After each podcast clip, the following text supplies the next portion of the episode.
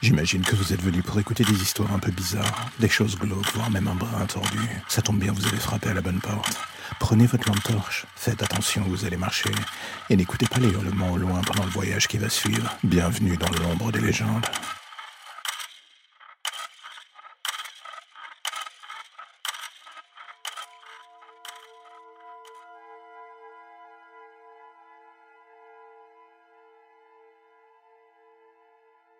Le plus compliqué dans les premiers rendez-vous, c'est toujours de concrétiser tous les mensonges qu'on a pu mettre en place.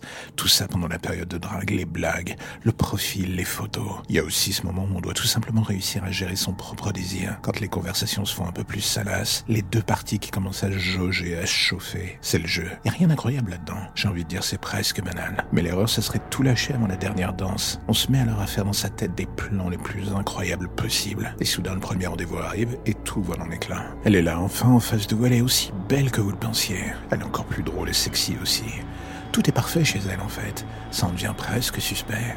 Ça fait six mois que vous attendiez une rencontre de genre et là d'un coup elle apparaît enfin devant vos yeux. Vous ne savez plus où donner de la tête et l'espace d'un instant vous êtes dans le doute. Elle vous sourit et vous oubliez la raison première pour laquelle vous êtes là. Tous ces mois en amont que vous avez passé à la traquer sur les réseaux sociaux, à étudier sa vie dans les moindres détails, ses amis, ses habitudes, à fantasmer sur ce que vous pourriez faire avec elle. Vous avez eu tellement de scénarios se mettant en place dans votre tête que d'un coup, le simple fait de la voir, là devant vous, en chair et en os, ça finit par vous faire perdre tous vos moyens. Et cela vous fait un peu vriller, faut avouer.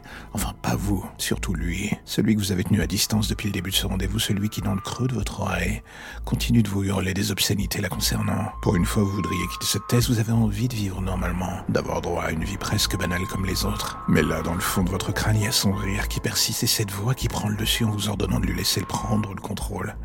Vous luttez un court instant en vous disant qu'elle mérite mieux que de finir dans ses griffes, mais au fond de vous, le mal est déjà fait. Et d'un coup, vous sentez la balance pencher en votre défaveur. Il remonte jusqu'à devenir propriétaire des lieux. Et avant même que vous ne puissiez dire quoi que ce soit, vous n'êtes désormais plus qu'un spectateur. Et vous savez très bien comment ça va se terminer. Cela finit toujours de la même manière avec lui. Vous regardez cette femme une dernière fois en vous disant que dans une autre vie, elle n'a jamais répondu à vos emails. Elle n'a jamais mis son profil Facebook, Twitter, Instagram ou autre en public. Il est resté en privé et que personne n'a jamais vu quoi que ce soit de sa vie, ni vous, ni lui. Et quand vous dites personne, c'est surtout à lui que vous pensez en fait. Car sans cela, ce rendez-vous n'aurait jamais eu lieu. Et quelques heures plus tard, au travers de ses yeux, vous ne seriez pas en train de la regarder être découpée en morceaux. Tout cela pour finir jeté dans un lac en pleine nuit.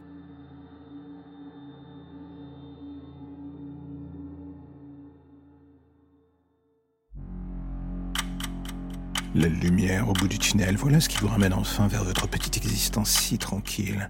Plus d'ombre, plus d'histoires ou de légendes bizarres. Juste le quotidien qui revient frapper à votre porte en attendant de replonger d'ici demain matin vers de nouvelles zones pour le moins sombres. Vous avez déjà envie de revenir, je le sais, mais patientez. Chaque chose en son temps.